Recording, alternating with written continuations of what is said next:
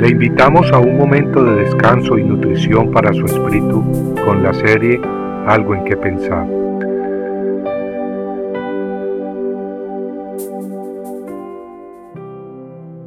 Jehová de los ejércitos reinará. Entonces la luna se abochornará y el sol se avergonzará porque Jehová de los ejércitos reinará en el monte Sión y en Jerusalén, y delante de sus ancianos estará su gloria. Isaías 24, 23. La tierra y sus habitantes se aproximan al día en que Dios derramará su juicio. El período en que esto ocurrirá se conoce como el tiempo de la gran tribulación. Jesucristo mismo habló de ella en Mateo 24, 21 al 22, diciendo que habrá una gran tribulación, tal como no ha acontecido desde el principio del mundo hasta ahora, ni acontecerá jamás. Y si aquellos días no fueran acortados, nadie se salvaría. En Apocalipsis podemos leer con mucho detalle lo que ocurrirá en ese tiempo. En Apocalipsis 8, 7 al 12, Juan escribe dando ya por hecho los eventos y diciendo, vino granizo y fuego mezclado con sangre, y fueron arrojados a la tierra, y se quemó la tercera parte de la tierra, se quemó la tercera parte de los árboles, y se quemó toda la hierba verde. Y luego continúa diciendo, algo como una gran montaña ardiendo en llamas fue arrojado al mar, y la tercera parte del mar se convirtió en sangre, y murió la tercera parte de los seres que estaban en el mar y que tenían vida, y la tercera parte de los barcos fue destruida. Y Juan sigue dando por hecho lo que profetiza, que cayó del cielo una gran estrella, ardiendo como una antorcha, y cayó sobre la tercera parte de los ríos y sobre los manantiales de las aguas. Y muchos hombres murieron por causa de las aguas, porque se habían vuelto amargas. Y fue herida la tercera parte del sol, la tercera parte de la luna y la tercera parte de las estrellas, para que la tercera parte de ellos se oscureciera y el día no resplandeciera en su tercera parte, y asimismo la noche.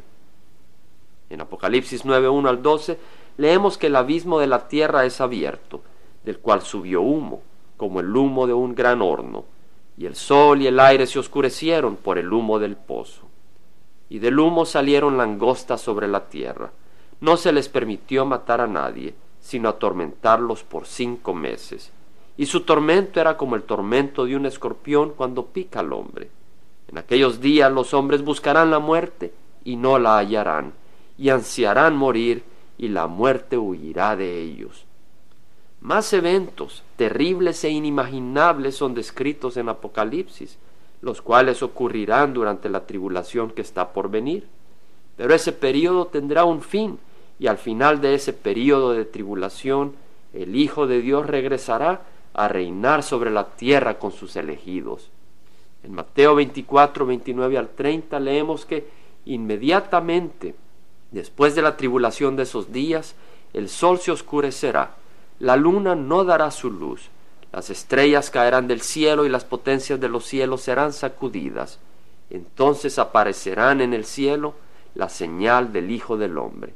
Y entonces todas las tribus de la tierra harán duelo y verán al Hijo del Hombre que viene sobre las nubes del cielo con poder y gran gloria. En Isaías 24, 23 leemos que después de la gran tribulación la luna se abochornará y el sol se avergonzará porque Jehová de los ejércitos reinará en el monte Sión y en Jerusalén.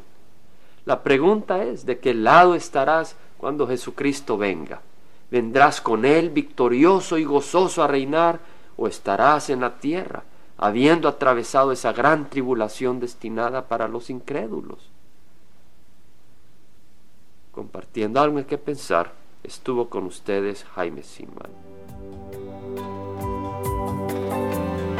Si usted desea bajar esta meditación, lo puede hacer visitando la página web del Verbo para Latinoamérica en www.elvela.com y el vela se deletrea E L B de verdad E L A, donde también encontrará otros materiales de edificación para su vida.